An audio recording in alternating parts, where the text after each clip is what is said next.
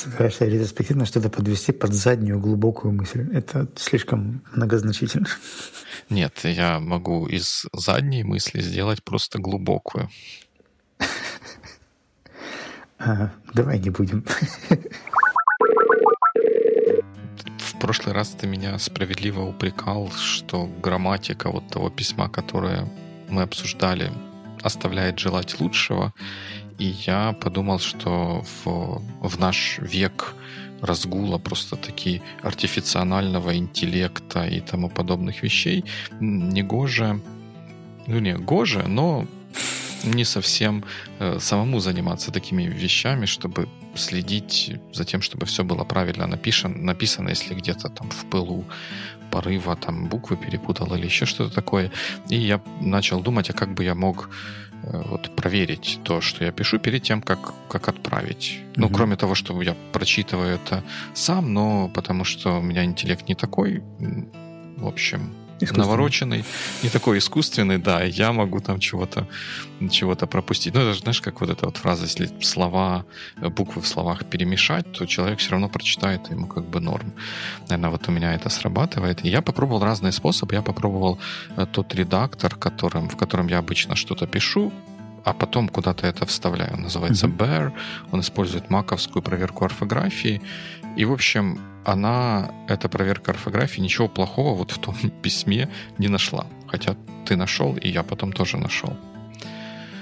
Вот. Потом я пошел в Word майкрософтовский, и там тоже оно что-то нашло, но не все, что было надо.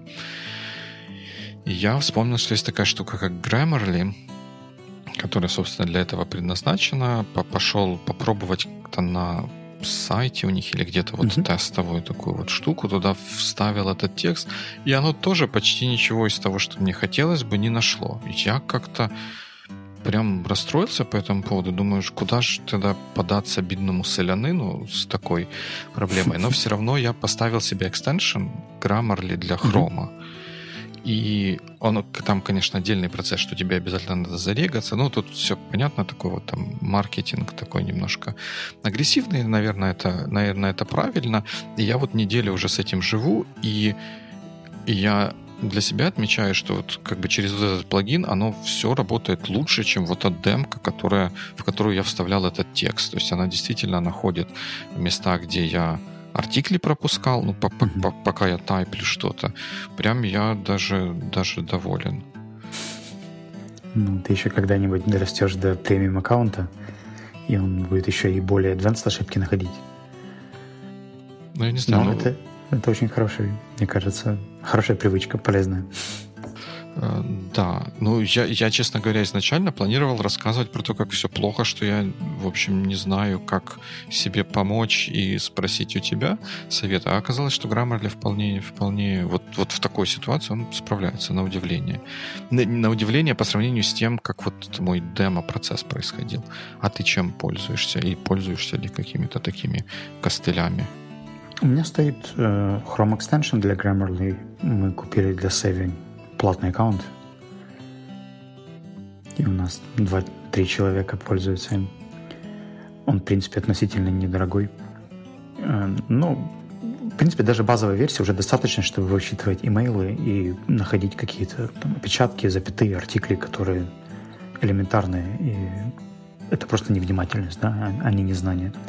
Но если нужно написать что-то более существенное, то я просто беру там первый э, три спелчекера, которые независимы, э, ну, в смысле веб-версии, и, может быть, какие-то grammar checks, э, и у меня еще есть несколько человек, которые можно супер важные там оферы или какие-то тексты, которые будут где-то публиковаться, давать на proofread.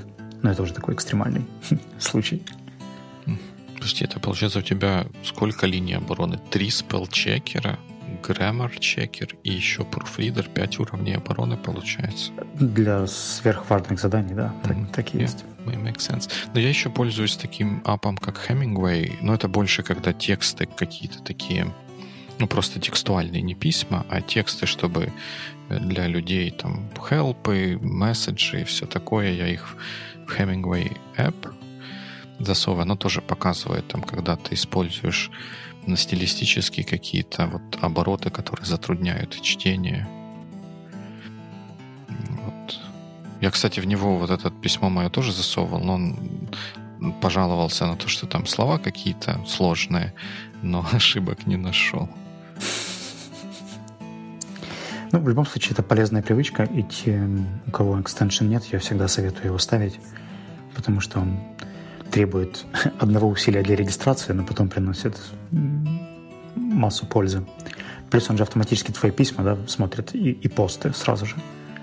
Да, тут надо еще как бы быть, как-то довериться, что он на Mothership эти письма не отправляет. Mm. Вернее, он, он-то их отправляет на Mothership, чтобы проверить, что Mothership их не сохраняет. С такой логикой можно вообще уже ни одному сполчайкеру не верить. Ну, да, как, э, как SEO Intel же написал книгу «Выживают только параноики». Мне кажется, ты можешь тогда пробудить своего внутреннего лингвиста и дать ему какую-нибудь зарплату, и пусть он проверяет вместо Граббела. Ну да, тоже, тоже вариант. Тоже вариант. Вот говоря про про грамматику, я когда в несколько раз переслушивал нас, наш выпуск, опять же, по долгу э, службы, должен сказать, что you, you got me thinking. Сказа, когда сказал подолгу, я подумал, что ты подолгу переслушиваешь, и такой тоскливый, дождливый вечер. Сидит и подолгу переслушивает выпуск. Ну, с последним выпуском действительно можно сказать, что подолгу. Он более длинный получился, чем обычно. Но подолгу в смысле, потому что мне нужно это для того, чтобы добиться результата. Вот, чтобы кто-то смог услышать, кроме нас, наши замечательные разговоры. Э, и вот, вот эта вот идея про thank you versus thanks, она got me thinking. Я, э, ну, как, как всегда, у меня же умные мысли приходят после, наверное, чем более после они приходят, тем более умные, но я не уверен на 100% в таком, в таком соотношении. Смотри, вот um, thank you, вот для меня, вот я, я воспринимаю вот эти thank you и thanks как вот thank you это вот что-то ближе к благодарю, прям, ну, такой вот пафосный официоз немного. Uh-huh. А thanks это вот как спасибо. А когда ты меня критиковал в прошлый раз, ты э, вот thanks э, поставил в один ряд с приветики. А, а можешь вот тут как-то вот мне по полочкам расставить, что и как? Я еще тут дополнительно задумался, а как приветики по-английски сказать-то вообще? Вот, если просто отдельно это слово взять. Это будет отдельный вопрос, который я отказываюсь обсуждать. Как говорят, no comments on that. А по поводу thanks и thank you, я думаю, что я для себя это различаю следующим образом. Это зависит от степени благодарности. Если это просто формальное подтверждение чего-то, что мне там отправили документы, говорю, thanks, got it. А, или если человек, правда, мне где-то помог, и я благодарю его за то, что он там, ускорил какой-то процесс, или согласился со мной встретиться, или сделал какое-то действие, которое... Ну, то есть это ближе, наверное, к appreciation, да, то есть я не просто формально доволен, да, там, thanks, I see, I got it и так далее. А я правда хочу выразить свое какое-то признание. Тогда я больше пишу thank you. Но это обычно касается каких-то более business-related вещей. Хотя, наверное, может и в personal life тоже можно. То есть градация получается like I appreciate your help, have a nice day, Дима. Потом чуть менее appreciate, но все равно вельми вами понеже thank you, Дима. И ну, мы, бы, мы бы и без вас обошлись, но все равно спасибо, thanks. Да, я бы еще вставил между thank you и appreciate разные вариации с uh, thank you a lot, uh, thank you... В общем, thank, есть... you, thank you three out of seven, right? Something like that. Там есть очень много вариаций, как можно его усилять, всякие uh, thanks a million и так далее, которые, правда, означают благодарность. Хотя звучат как thanks, но они, по идее, считаются сильнее, чем thank you. thanks a bunch, я вот такое иногда да, встречаю. Да, да, да, да. То есть thanks a bunch это сильнее, чем thank you и более формальное, чем thanks. Оно не более формальное, но оно более как бы насыщенное, эмоциональное, яркое. Формальное все равно thank you. А, а, наверное, в какой-то древней поздней версии это было I thank you for doing something. Типа I appreciate, да, и так далее. Или I'm grateful for.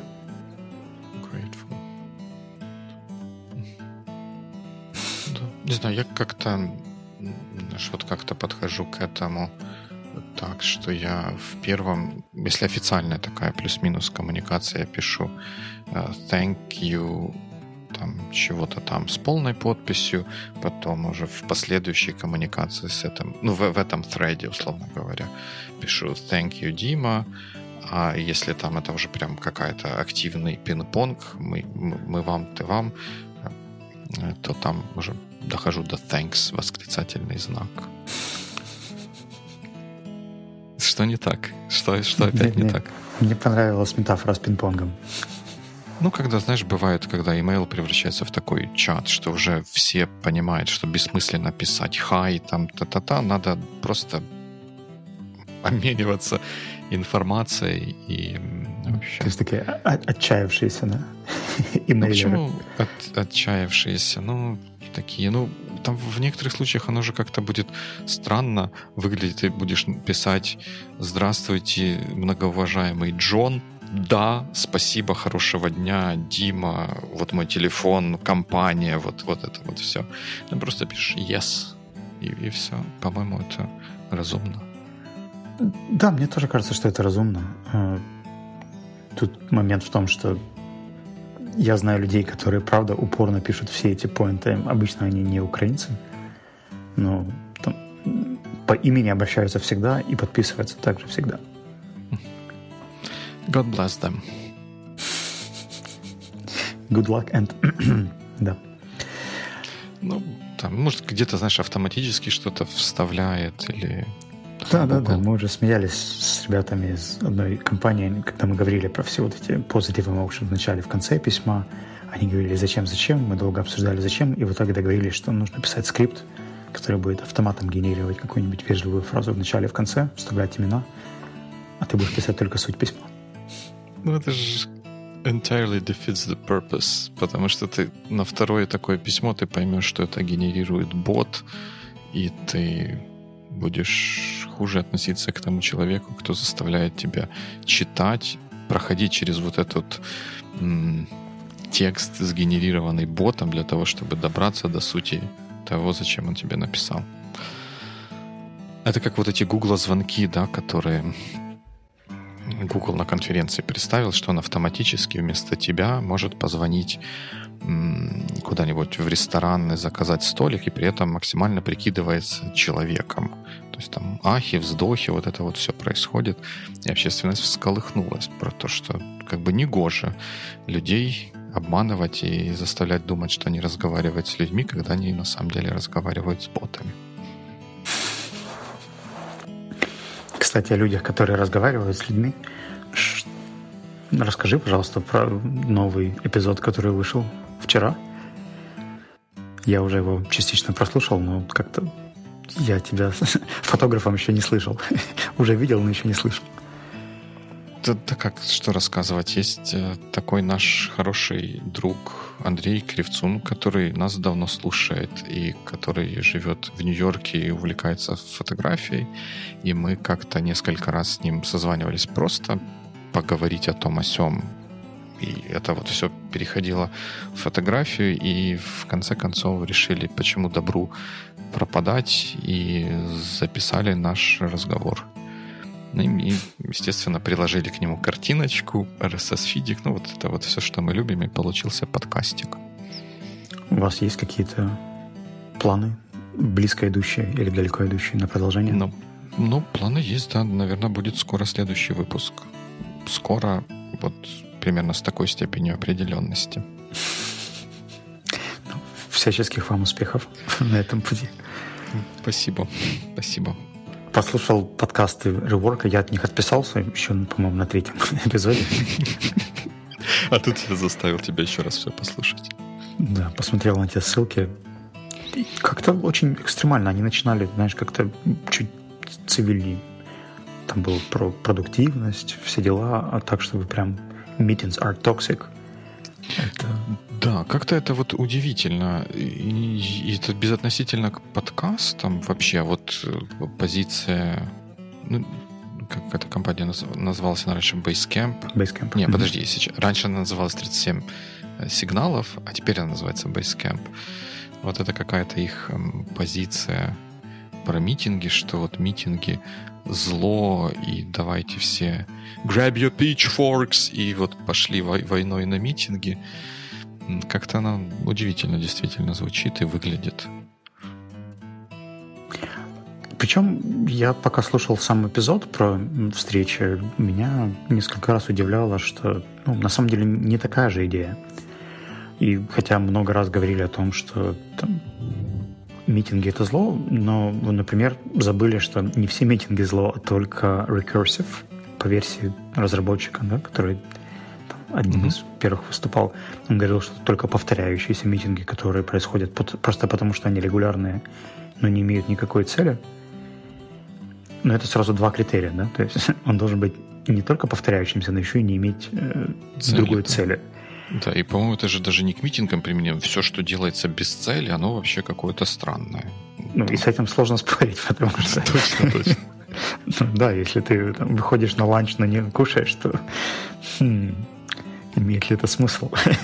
Вопрос очень мудрый, на самом деле. Я не уверен, как они касаются митингов, потому что там же в этом же интервью он говорил, что если есть какой-то вопрос, то нужно назначать one-to-one и собираться теми, кто влияет на этот вопрос, это все обсуждать, решать, либо обсуждать это в Slack. Ну, то есть как бы нормальный, обычный процесс, и я, кроме вот какой-то непонятной категоричности про повторяемые митинги, не увидел какой-то, ну что ли, аргументации да, о том, что сами митинги это плохо, или формат нужно менять, или всех срочно учить, или наоборот отменить этот стиль общения. То есть я не понял, к чему это. Да, вот меня тоже больше всего в этом всем удивляло, или продолжает удивлять вот такая вот категоричность по отношению, ну, в данном случае по отношению к митингам, потому что вот я как-то со временем осознал, что вот такое категоричное и абсолютное отношение, оно неправильно и неоправданно, потому что мир, он такой более многогранный, чем, возможно, бы нам, нам хотелось. И вот загонять все под одну гребенку, что вот тут слева это хорошо, а тут справа это плохо, не получается, потому что всегда есть какие-то трейдофы и правильнее смотреть на трейдов, а не просто говорить, что там митинги это неправильно или плохо. Вот как-то не, непонятна мне такая идея. Ну, возможно, это просто пиар, и, знаешь, такие штуки привлекают таких комментаторов, как мы с тобой, чтобы мы пошли и защитили наше видение Отстояли, того, постояли за честь митингов. Потому что ну, у ребят на самом деле не было той категоричности, которую я прочитал в названии. Там, если все назвать своими именами, да, то там бессмысленные, неумело проведенные регулярные митинги – это зло. Ну, да. Плохие митинги – это плохо. Окей, Кэп. Хорошо, ну вот раз мы... Кстати, вот хорошо, что ты поднял тему, тему пиара. Вот я потянулся в шкафе, достал такую книжку, которая называется The Art of the Start by Гай Кавасаки. Отличное имя, по-моему, для... Хотел бы, чтобы тебя звали Гай. Ну, разве что Гай Росс, тогда бы я вел подкаст How I Built Нет, Гай Рудницкий. Ну как, э, ты, ты, ты же фамилию-то не можешь поменять? Ну, хотя можешь. Э, так вот, я, я к чему? Ты говорил про, про пиар, и вот эм, такая вот резкая позиция. Вот в этой книге Гая Кавасаки у него есть, ну, он как бы про стартапы, про то, как планировать, разрабатывать продукт, один из поинтов, который он там делает, который я не могу найти сейчас, что-то листая в книге, про то, что успешные продукты, ну вот успешное такое что-то, что взбудоражит умы людей, оно поляризующее. То есть оно что-то такое, у которого, у одной группы, к, по отношению к которому у одной группы людей есть «да, да, вот это наше, вот да, да, да, вот это вот все», а у другой группы людей, наоборот, полное отторжение и неприятие. Может быть, они вот эту карту как-то явно или неявно здесь разыгрывают. чтобы тем девелоперы, замученные митингами, кричат, да, митинги плохо, все отменить. А мы, которые понимаем, что в митингах может быть некоторая ценность, как-то смотрим на это более скептично. Ну, я, если честно, не понял, они еще делали какие-то отсылки на дискуссии, то ли в Твиттере, то ли еще где-то, но я как-то это все прослушал, и мне даже было не очень понятно, что, что можно обсуждать там. То есть менеджмент навряд ли будет читать этот твит-фид и вдруг отменит митинги в компаниях. Тем более, что никто не предлагал их отменять, и я вообще не понимаю. То есть делайте вещи со смыслом, да, спасибо. Проводите митинги правильно, окей, договорились. Да, борьба за все хорошее против всего плохого. Ну, слушай, а вот если вот, ну и ты же, и, и я же эти митинги проводим, вот как ты знаешь, наверное, есть перед тем, как ты попадаешь на митинг, есть ощущение того, насколько успешным или неуспешным он окажется. Вот как, вот что, что для тебя будет успешный митинг, и как ты, вот, в общем, делаешь, чтобы он был успешнее? Ну, давай я начну с э, небольшой предыстории. Я просто только недавно отменил один recursive митинг, потому что он перестал иметь тот смысл, который имел в самом начале. И э, анализируя, куда делся смысл, я понял, что у людей изменились ожидания от этой встречи. То есть мы ее стартовали одним составом, потом в нее добавился второй человек, третий человек, и она поменяла формат в ту сторону, которая стала непонятна всем участникам. То есть его пришлось разнести на две разные встречи, и они теперь, получаются, мне видятся намного более понятными. Но самый главный момент э, относительно удачном митинге – это четкое понимание его цели, ну, как, например, с email, да, мы говорили, что если ты пишешь email, он должен быть эффективным, он должен принести тебе тот результат, которого ты ожидаешь. И когда ты навстречу идешь, ты тоже хочешь оттуда выйти с каким-то результатом. Причем желательно, чтобы этот результат был не просто мы обсудили, а мы там договорились, нашли решение, там, проговорили проблему и донесли ее, сделали ее понятной всем участникам команды. То есть всегда есть какой-то метрик, да, который ты можешь откликнуть и сказать, да, там это, это сделано. И почему это нужно сделать именно в формате встречи, а не там, сообщением или ссылкой или развернутым письмом или еще чем-нибудь. А, и второй момент – это участники. То есть, когда на митинге те люди, которых это правда касается, а не люди, которые там, случайно получили инвайт, или им тоже интересно, но они напрямую не влияют на этот вопрос, я бы таким людям предлагал больше читать ноутс или общаться с участниками, но на сам митинг не заявляться. Разве что это какая-то презентация, но это уже, по-моему, другой формат. Да, make sense. Единственное, что я а, позволю себе тебя поправить, ты говорил recursive meeting, что в моем мире recursive — это когда функция вызывает саму себя и вот так вот углубляется. Mm-hmm. Наверное, имел в виду recurrent, right?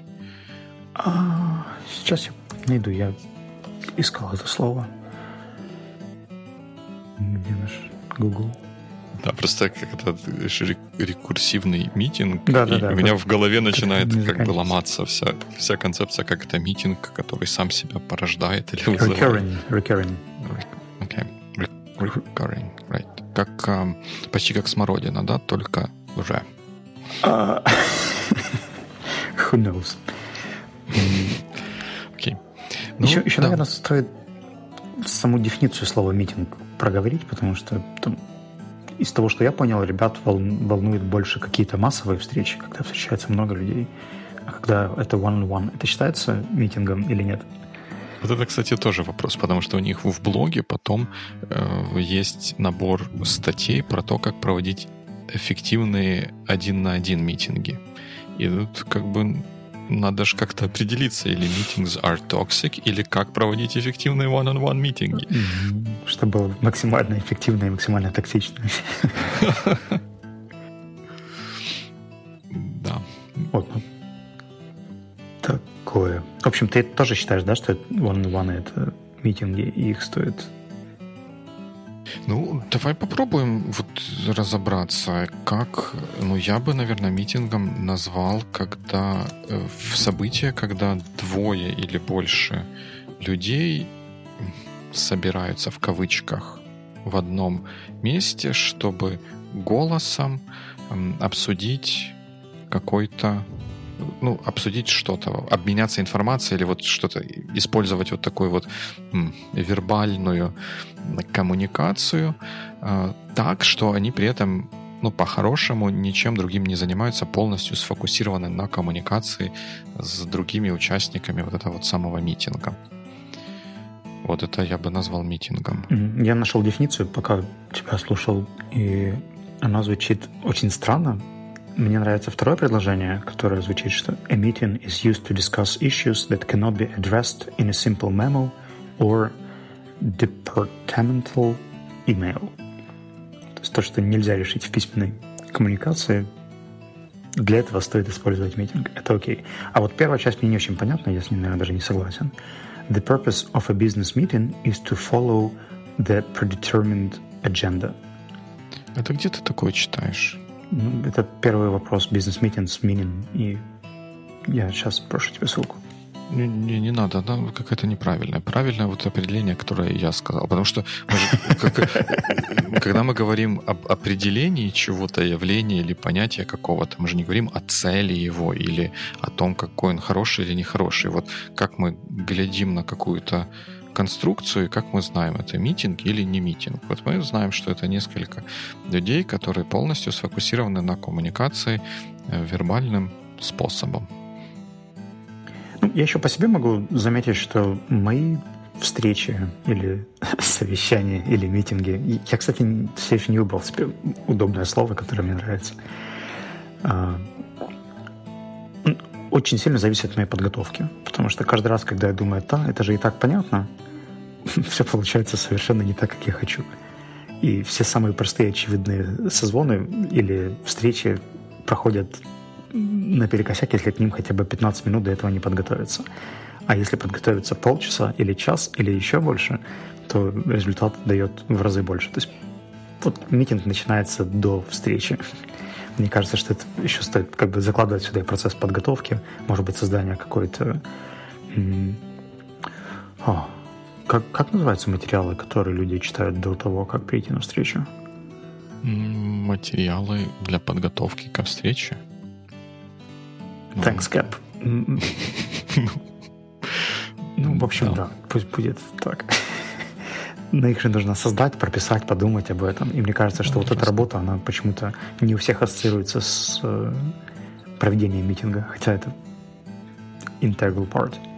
Ну да, это как презентация или выступление где-то. Это не только полчаса или час на сцене, это еще большая работа перед перед этим. Я тут с тобой на 100% согласен, потому что я про себя знаю, что я не эффективен, когда мы, по идее, на митинге должны обсуждать что-то материальное, ну, там, например, план какой-то или, ну, что-то такое вот, что в конце концов должно получить какую-то галочку approved или печаточку согласовано, если я этого не видел до самого митинга. Потому что, как мы уже заметили, мысли у меня умные приходят нередко более после.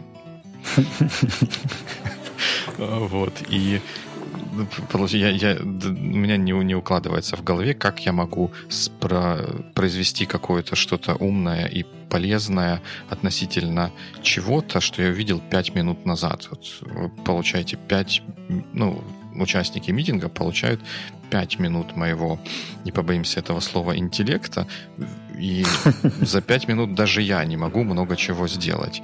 А если бы это было за несколько дней, было время как-то это переварить, намного было бы эффективнее это все сделать. Я сейчас я стараюсь таких, от таких митингов отбрыкаться. Ребята, если вы хотите, чтобы я сделал какой-то meaningful input, вы сначала мне этот input пришлите, потом я смогу что-то что полезное сделать.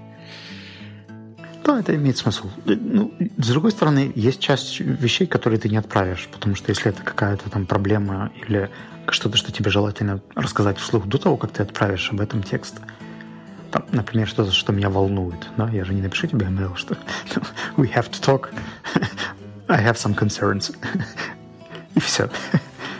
Ну, подожди, ты, ты же можешь написать, какие concerns? Ну, вот мне кажется, что это не всегда работает. Это работает, когда есть какой-то там работа над, э, как ты сам сказал, чем-то материальным, да, то есть когда есть кусок там текста, какой-то план, стратегия, проект, описание или еще что-то, с чем желательно ознакомиться, чтобы продуктивнее провести встречу, да. А, там, серии «Давайте поговорим о возможных увольнениях». Люди себя так накрутят до этого митинга, что может быть, все не так страшно на самом деле. Ну, это такой отдельный вариант митингов. Тут, да, он особый. Там аларм, аларм, все по-другому работает, но я в общем как бы в общем смысле не согласен с тобой, что нельзя и не следует описать консерном, потому что для меня, опять же, вот примеряя это все на себя, ситуация, когда тебе присылают телеграмму, там все плохо или все хорошо, или надо поговорить подробности письмом, и ты потом три недели ходишь и не, не знаешь, что это, оно бы твою энергию тоже немножко подсасывает и забирает. А с другой стороны, когда ты понимаешь, о чем там будет разговор, ты понимаешь, как тебе, тебе нужно подготовиться. Может, тебе нужно э, проверить там свой календарь на будущую неделю, чтобы иметь возможность, когда вот эти концерны будут э, обсуждаться, сказать, что да, вот мы сможем на, в такой-то день там продолжить или еще что-то. А когда ты это, этого не знаешь, что ты идешь как бы в такой вот в темноте, не зная, на что ты наткнешься, это очень сужает твои возможности реагировать и приносить пользу остальным участникам такого митинга? Возможно, я сужу по себе, и мне просто не хватает какой-то выдержки или умения это все прописать в письменном виде. Но когда у меня есть какие-то серьезные эмоциональные переживания или претензии, то мне намного проще с человеком там, договориться о созвоне там, по телефону, в скайпе или еще где-то хотя бы и проговорить это как минимум голосом, а потом уже там прописывать, договариваться о встрече и так далее. Но... но ты же ну ты же там напишешь в этом письмо, давай созвонимся, поговорим про X. Или ты просто говоришь, давай созвонимся. Как, как mm-hmm. ты? Ты знаешь, это зависит от степени какой. Если это какая-то нейтральная тема, которая меня просто волнует, то какой-нибудь там, listeners engagement к Biweekly, то mm-hmm. я вполне могу тебе написать, что давай, Дим, там вот это интересно, или меня это волнует, давай обсудим во вторник или четверг в такое-то время. Без проблем. А если для меня это какой-то personal matter, меня волнует погода в Днепропетровске, так волнует, так волнует, давай об этом поговорим, то я, наверное, ну ладно, неудачный пример с погодой. Ну да, вряд ли она тебя настолько волнует. Меня волнует там твой перформанс по эдитингу подкастов.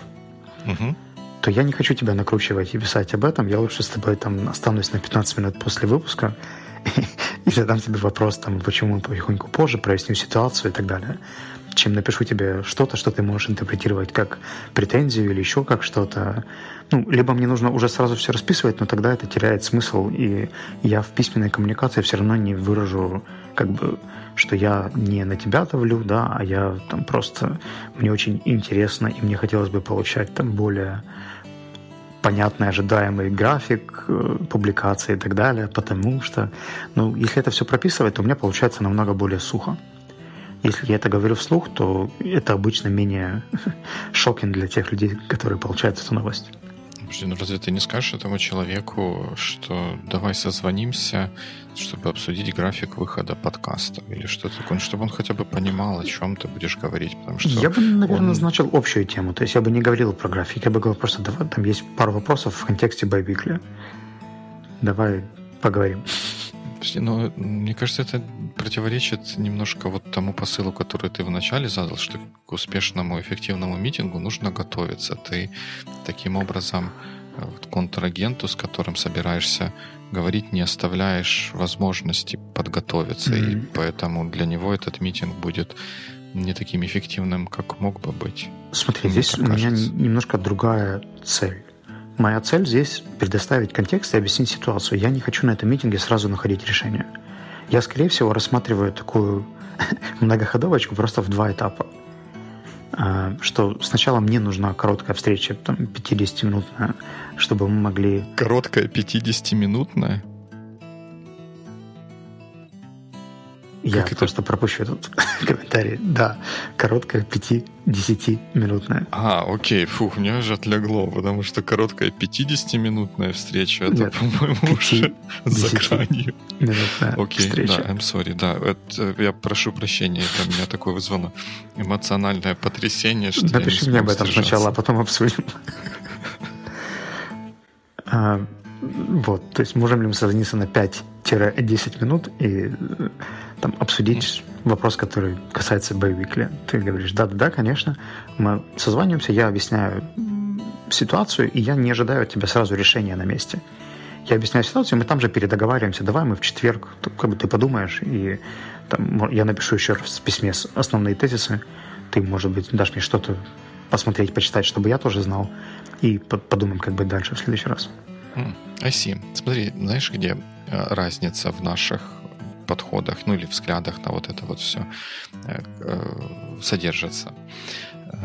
Наверное, она в том состоит, что вот эту вот предварительную вот эту вот штуку, предварительную коммуникацию, я ее не рассматривал как митинг, и я ее бы делал как просто такой вот ad hoc, я бы там человеку в скайпе, ну, в в мессенджере написал, там, есть минутка, есть, есть пять минут, э, он говорит «да», ну, скорее всего, если это рабочее время, и он там работает, он, наверное, он скажет э, «да». Мы вот на эти пять минут созваниваемся, выливаем на него весь необходимый контекст и планируем дальше уже то, что будет, что будет митингом. То есть я бы вот тут, раз мы хотим оставить это ad hoc, то вот я бы его такой вот полностью делал бы hoc без таких официальных «давай назначим митинг», без календаря, без всех, всяких вот этих вот штук.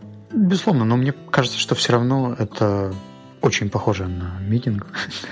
Ну, да, это, да, не, есть, не, от этого не отбрыкаться. Встречаются два человека или созваниваются, чтобы mm-hmm. обсудить point, там, пусть он даже один, да, но он есть в адженде, оба заинтересованы там в каком-то профессиональном тоне экономя друг друга время максимально, по сути, все проговорили, договорились про следующие шаги и пошли дальше.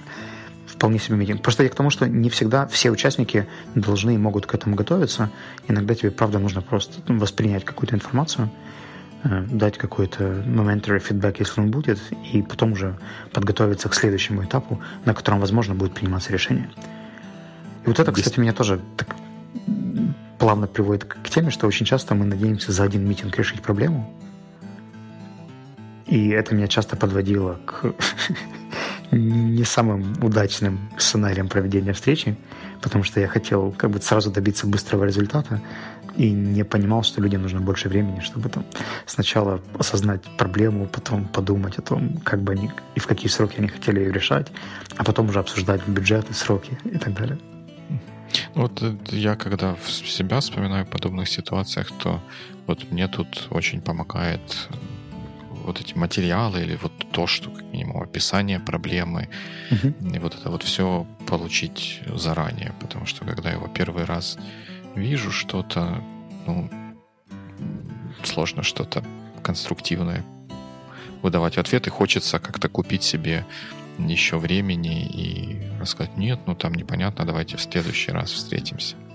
Мы недавно готовили ассессмент для одной из команд в плане языка, и мы отправили лиду этой команды э, посмотреть там, драфт этого ассессмента.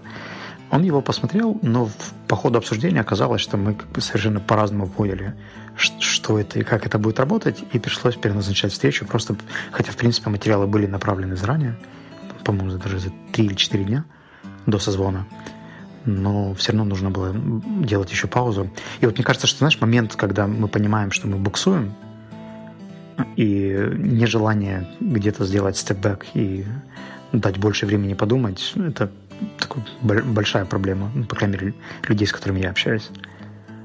И, и моя, наверное, тоже. Ну, тут, наверное, никто не отменяет того, что человек, который организует этот митинг, все равно можно заметить в ходе встречи, что ну, там где-то у кого-то attitude может быть не такой, как хотелось, или кто-то чем-то раздражен или недоволен. Потом с этим человеком после митинга как-то связаться, спросить его мнение о том, что было так, что было не так. Может, его позвали, и он побоялся начальнику сказать, что мне этот митинг не нужен, я там буду бесполезный и вообще. И поэтому пришел и весь сидел такой грампи. И, и как бы, ну, понять, что происходит, чтобы на следующий раз порядок организации, подготовки скорректировать. Ну, вот это наша любимая идея с ретроспективами, рефлексией, фидбэком. Она тут точно так же, по-моему, работает. Угу. Вот. И, и вторая ссылка, которую ты показывал по поводу interruptions, not collaboration, я вообще не понял этот эпизод. Ну, он какой-то был ни о чем. Возможно. Я сейчас не, не возьмусь это защищать, потому что, честно говоря, я сейчас прям не очень помню, о чем он, там. Он был про всякие спонтанные сообщения, созвоны, отвлекания и так далее. Поскольку ребята в Basecamp работают удаленно, то это было про коммуникацию, скорее всего, mm-hmm. off-topic, да, или какие-то вопросы, которые могут спонтанно возникнуть, куда, кому и как их писать, как это организовать. Но здесь тоже есть такой прост, простейший базовый элемент – это уважение к другим людям. Когда у тебя есть это уважение в, ты намереваешься да, вести себя уважительно, то все твои вопросы, они будут там, максимально подробными в правильном канале и так далее, а дружеское общение будет, скорее всего, выноситься куда-то отдельно на какие-нибудь кофе-брейки или предварительно оговариваться. И mm-hmm. тут вообще я не понимаю, какая может быть проблема. Тем более, что ты все равно сам мастер своих нотификаций и ну, да. Ну, и в любом случае можно тому человеку, который тебя чересчур прерывает, ну, выдать фидбэк и сказать, что, ну, дорогой Джон, как бы я очень ценю твое вот это вот все, что ты на меня выливаешь, но это мешает мне работать, давай ты будешь на меня это выливать вот каким-то другим способом. Или не на меня, а на Мэтью. Ну, да. Может, Джон на тебя это выливает, ты киваешь вот так вот, закатывая глаза в уме, а Джон думает, что тебе, наоборот, интересно, и вот, в общем, еще больше начинает выливать. Да. Ну, очень здорово, что есть разные инструменты, мессенджеры и так далее. Мы, например, с, с, с одним коллегой, который со мной общался и personally, и in terms of business, просто развели способы коммуникации. То есть в Slack мы оставили все business-related вопросы, а в какой-то другой мессенджер, например, Viber, мы вынесли все какие-то friendly, э, small talks и прочие штуки, которые не касаются, но какие-то шутки, в общем, обычные personal вещи, которые мы бы обсуждали, например, не в переговорке, а на кухне. Точно, да. Хорошо, что мы вот наши такие полезные Big Talks вынесли вот в этот подкаст, и вот тут все это обсуждаем. Полезные. Кон... Скромные. Скромные, полезные, да, разговоры. Ну, у нас этого не отнять. Что есть, то есть. Да, скромность моя вторая суперсила. Да, но похоже, это все время, которое у нас есть сегодня на применение наших суперсил. Ну, тогда повторим через неделю. Точно. Не прерывайся и не прерываем будешь. Нет. Не прерывай и не прерываем будешь. Mm-hmm. Нужно ответить скайп или, или какое-то другое слово. Да, may the Skype be with you. О, хорошей недели. Пока. Хорошей недели.